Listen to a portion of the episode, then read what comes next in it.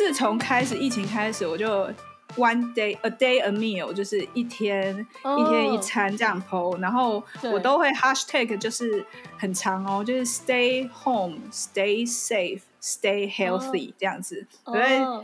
hashtag 很长，然后到第二第二周结束，第三周说开始就会有以前的学生会私讯我。然后他们就说，每天早上起床第一件事情就是要先看老师今天 po 什么。然后我居然就，我就对我就我就发现说，惨了，就好像变成一个功课，坐实饭婆形象了。然后最扯的是呢，学生看你一定是饭婆，绝对没有把你看成什么厨娘，因为看你都是一个长辈、老人之类的。关于饭婆这件事情，我现在在这里严正的警告小王，你知道我们在那个在 Group 里面，他居然叫我饭婆，我还更正他，我叫厨娘，真的很失礼耶，直男，你们真的很失礼耶，很失礼耶，超过分。因为他们他们聊的话题我没有办法，我完全没有办法那个介入，而且我要出卖他的是，他们就为了要录音，要远距录音，艺术家们真的是无法停止的创作欲。他们为了要能够创作出很好的音质跟录音的品质，他们不断的投资他们的录音设备。但我觉得这太夸张，这太过分了。那这家伙他从 Amazon 订了好几支的麦克风，我觉得你们真的好了不起哦。我有感受到一种艺术家的风骨，就是没有办法 停下来，对吗？但我是真心的，因为我早上才在听前面前面几集，有一集你们在讨论说怎样是艺术家，然后甚至有在讨论说要不要去做 in house 的正职，对对对。然后我就觉得说，哦，天呐，这就是艺术家！他们会觉得说，如果去当 full time 的那种 in house 正职，就会让你们没有办法在创作或者是艺术的路上，就是。坚持花更多，保留更多的能量，所以你们会觉得 no、嗯、这样子。对，可是你们买麦克风没有在省钱呢、欸，好 强、喔！他他他，我没有哎、欸，我真的觉得很强。他他们几个男生会、喔，还是什么时候，在这个疫情这么危险的时候，我摔烂手机到现在用一个用一个用线带这样绑起来，死不买新的，有看到吗？这边摔了一个用纸胶带贴起来，然后它已经。裂掉了，就是如果我不用束线带绑起来，我的手机已经读不到我的 SIM 卡了。哇塞！然后我就不敢换，我也是很勤俭持家的，真的真的。但是我跟你想说，嗯、你们是说困领不到啊？工作没着落的人还给我大买麦克风，我觉得那个那个是做做设计的人，还有音乐家们的那种那种对声音的，还有对那种配备的坚持。可是我觉得这整件。这整件事情始始作俑者其实是谁，你知道吗？其实都不是我们三个，是肉桂犬。主要是他剪的时候太累了，不是要求更新设备，也不是，是一则是说我们原本的录音设备就呃疫情，因为疫情我们的整个工作室都关闭嘛，所以他就把这一套录音设备带去大他家。可是我觉得这整个整个激发大家斗志，应该是从他那一天，就有一天我们在录音，我们都还是用很。寻常的方式录音，然后他就默默的从电脑前面拿出一支完美灯，然后我说，我就心里想，阿内北塞，然后再隔一次录音的时候，哇，大家配备都齐全哦，什么 什么这个转接的啦，然后什么麦克风什么，全部都全部都来这样，然后、哦、然后一起在笑，我说，他说你的网速太慢，因为所有人录完之后，我音档最慢，哦。对，然后我就这就跟那个一群姐妹拍照，然后大家都只修自己的图，没有帮其他合照的人修图一样，很像，很心很低很心机的暗自使劲这样子。我我就说，他们没在群组里面讨论。那个设备的型号，我说真的很像女生在讨论哪个包或者是哪个色号，哦、哪个哪个口红的色号，或是买了什么什么有趣的包或者什么东西的，这样子就很像。这好像是另类的这个疫情疫情下的一种技能大提升。我没有提升，我完全没提升。我进步了，你看，我不需要肉桂犬，我现在可以跟你录音哎。你跟我应该算是某种程度的创作者吧？但我觉得没有技术人员在背后支持我，我什么都不想做。好，所以肉桂犬大大，我真的致上十二万分的，就是谢意与敬意。对，因为我们现在就是呃，每次录音完之后，我们就要会诊到肉桂犬那边，所以我就说肉桂犬，好吧，你那么辛苦都要花时间剪接，你就不需要就是跟我们花时间，还要再陪我们聊天。因为其实我算蛮爱讲话，也没有在忌讳说什么，哎，讲话给陌生人听这种事情。嗯，但是直到现在，我都是去上朋友的 podcast 节目，就是我都是被受邀的来宾，嗯、我没有自己做自己的 podcast。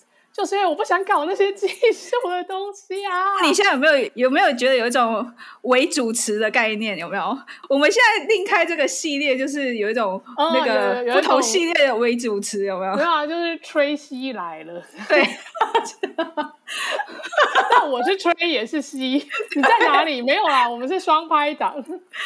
我那一次看到他下这个标题，他那个肉桂犬下，我是笑歪，我是想说，我觉得很好笑啊。我觉得可以，有有吹吸系列。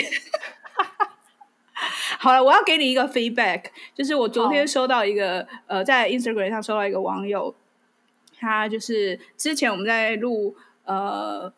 呃，心理疗愈的话题的时候，他那时候就留言说：“哎，他希望可以多听。”然后昨天他就他就传了讯息给我，然后他就跟我说他非常的喜欢。然后他说，尤其听到你讲裸辞那一段，他非常有感，因为他也是他，而且他也是才刚今年刚辞，所以他就觉得很有共感。这样，然后我就问他说：“那我就问他说，那你要不要有空也来，就是聊一聊？因为他是专柜做专柜的。然后我说，哦，你要不要？”要来可以跟我们聊聊，那他有点害羞，但是他说他可以想一想有没有什么什么问题，他可以提供给我们，所以我觉得是要把这个东西 feedback 给你。你看，其实裸辞的人还不少哎、欸哦，很多好不好？我跟你讲，我因为我本来在广告公司嘛，对，然后后来我要呃就是离职的这个消息出去以后，嗯、因为你你没有在公司体制工作过，你都在就是剧场有啦，很短很短非常短。大概做什么？不到，我那时候是大学，呃，我在念教程的时候，教育学程的时候，我有在一个教案公司里面工作，嗯、然后，呃，我也忘记，总之我就是有点像是教案公司，对，嗯、就是他们设计小朋友活动教案哦，这样子、哦、在公司里面，可是那个公司很小，大概只有五六个人，很小很小的公司，哦、真的很小，对对对，但很短的时间，那总之短到我现在都想不起来。我那时候上班是几点到几点？还有一周几天，我也忘了。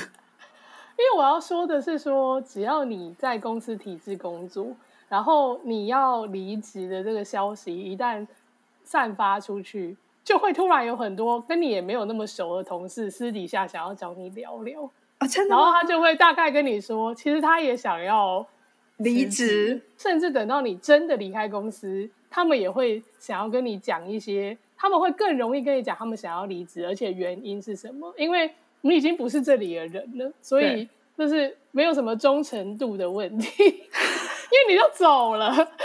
因为我觉得大家就是还在公司里的时候，很像某一种底牌不能掀开的试探。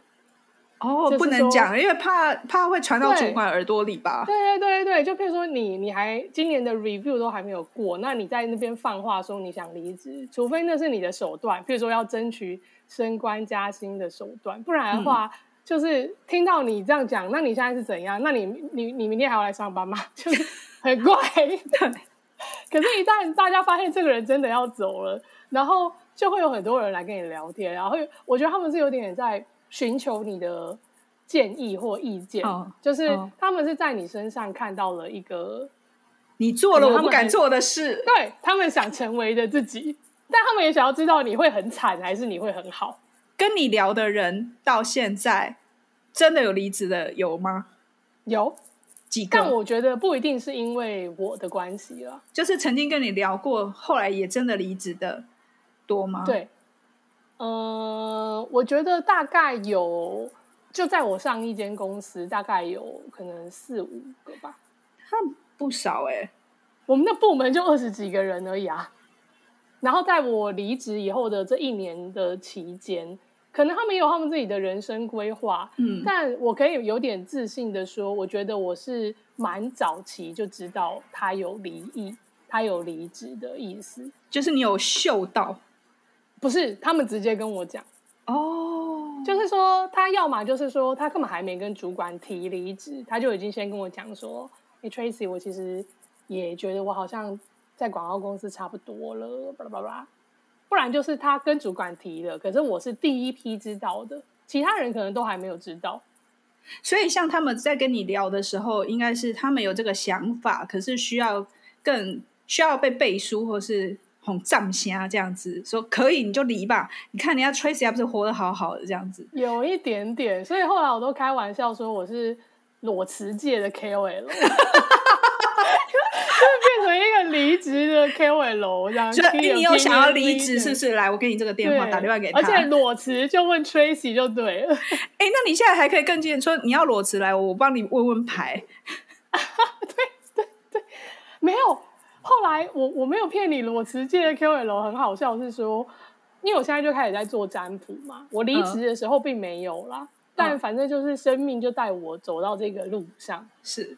然后身心灵现在哦，终于要来聊疗愈的话题。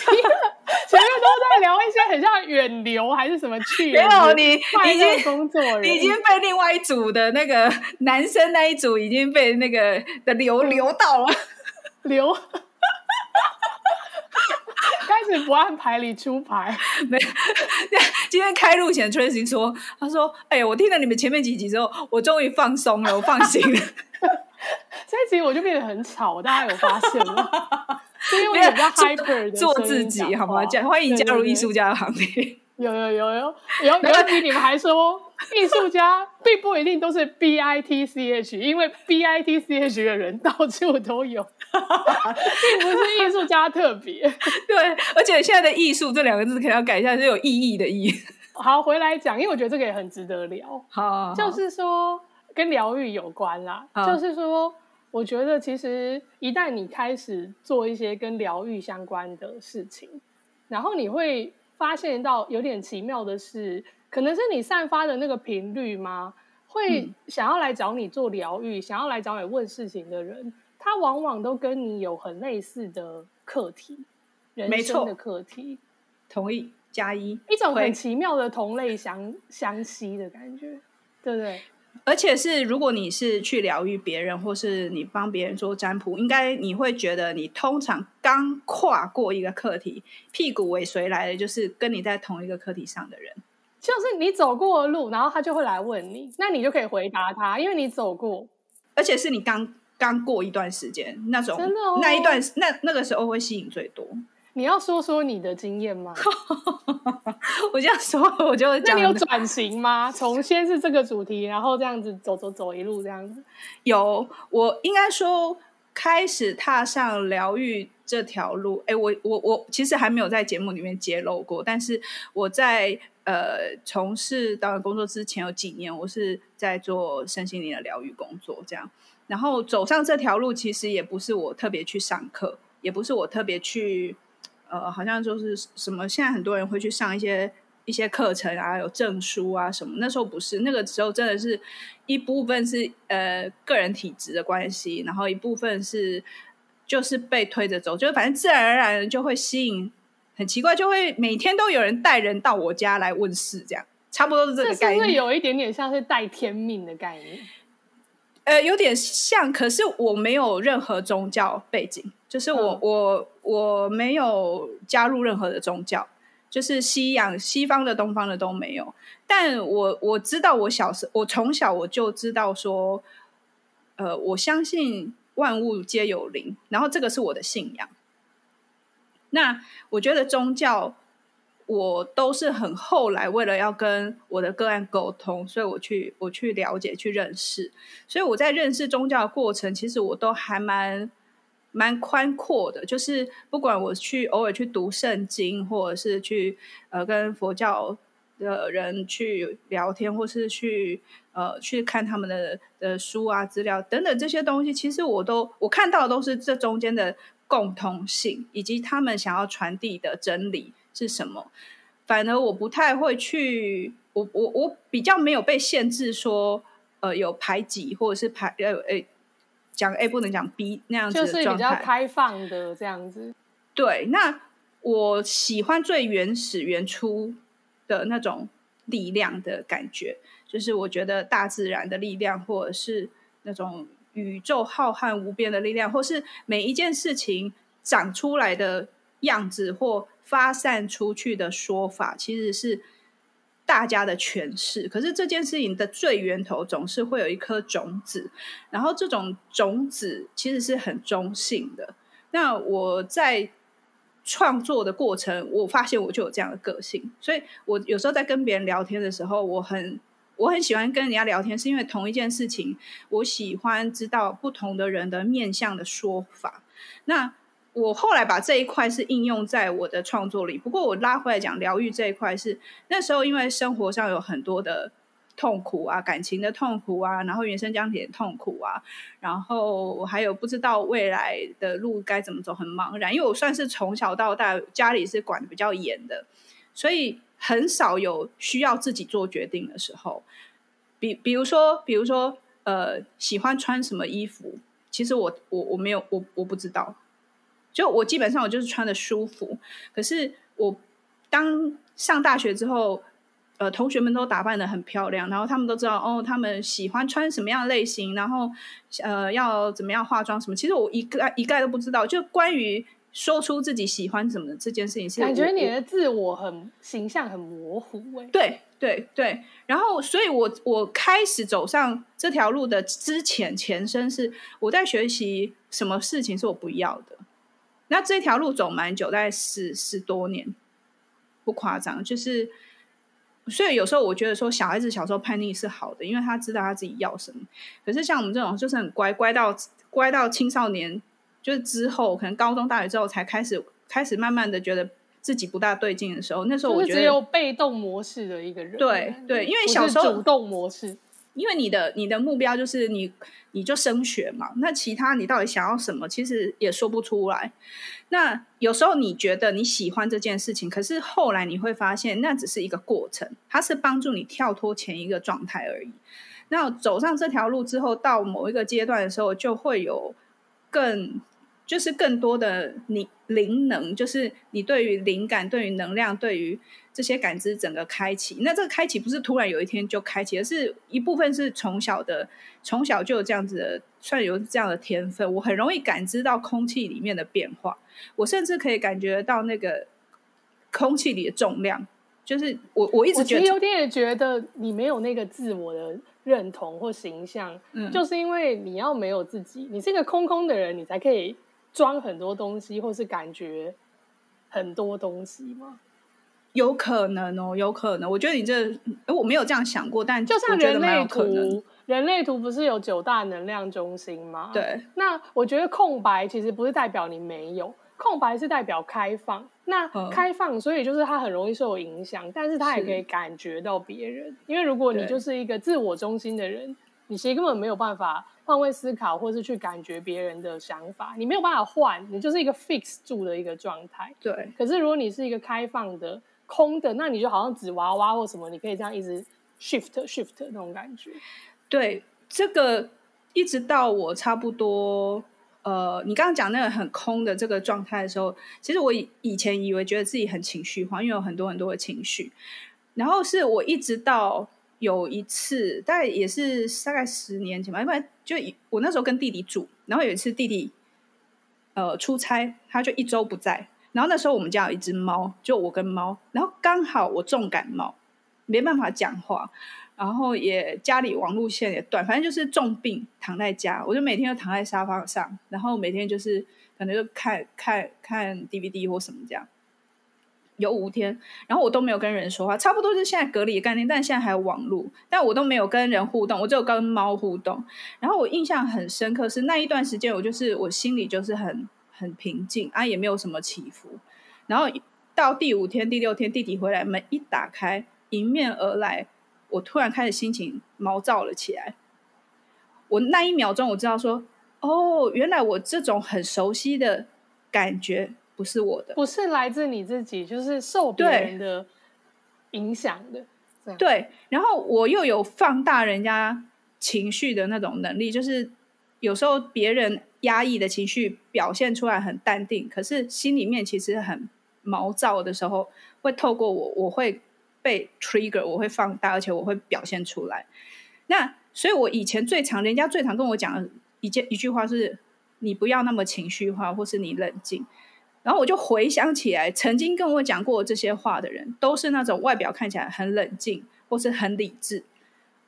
可是事实上，我在反映的是他们内在的情绪，是他们没有反映出来，然后透过我像是个水龙头就爆出来。他们，你你反映他们的，可是你把他们放大成两倍，所以他们觉得 你比他们还夸张。这样对，就所以那时候常常去看医生的是我。因为我觉得我有哎，欸，这个就是人类图常常会说的情绪中心空白的人会有的现象。我没有看过你的人类图，好，我等一下我再给你看，你再帮我看一下。那可是因为从那一次之后开始，我就知道说，哦，原来原来我原本的我就是像一个白开水，然后我我我有的很丰富的这些感受，其实是外在进来的。我才我从那一秒钟开始，我才才有点区隔出来说什么是我的，什么是别人的，然后我才慢慢去认识说、嗯、，OK，我现在有情绪了，然后我我才会学着慢慢的踩刹车，等一下是我的吗？还是别人的呢？嗯、清楚那个界限跟区隔自己跟他人，对，而且在这个能量上的感知，它有时候不一定是人的，有的时候是在这个空间里面的。或是物品的也可以，对啊，空间也会啊。哦，所以以前很常人家会拿一个东西给我说：“哎，你感觉一下这能量好不好？”就我我我不知道我怎么做到，我知道很多人会去练这个，可是我不知道我怎么做到什么的。对啊，我有去上课，哎，哎，上课就很疗愈系列，疗愈系列。哎，哦、你还可是已经快要这一集快录完，你还是没讲到你的课题 shift，要录下一集了。哎。我说我们要卖关子给大家吗？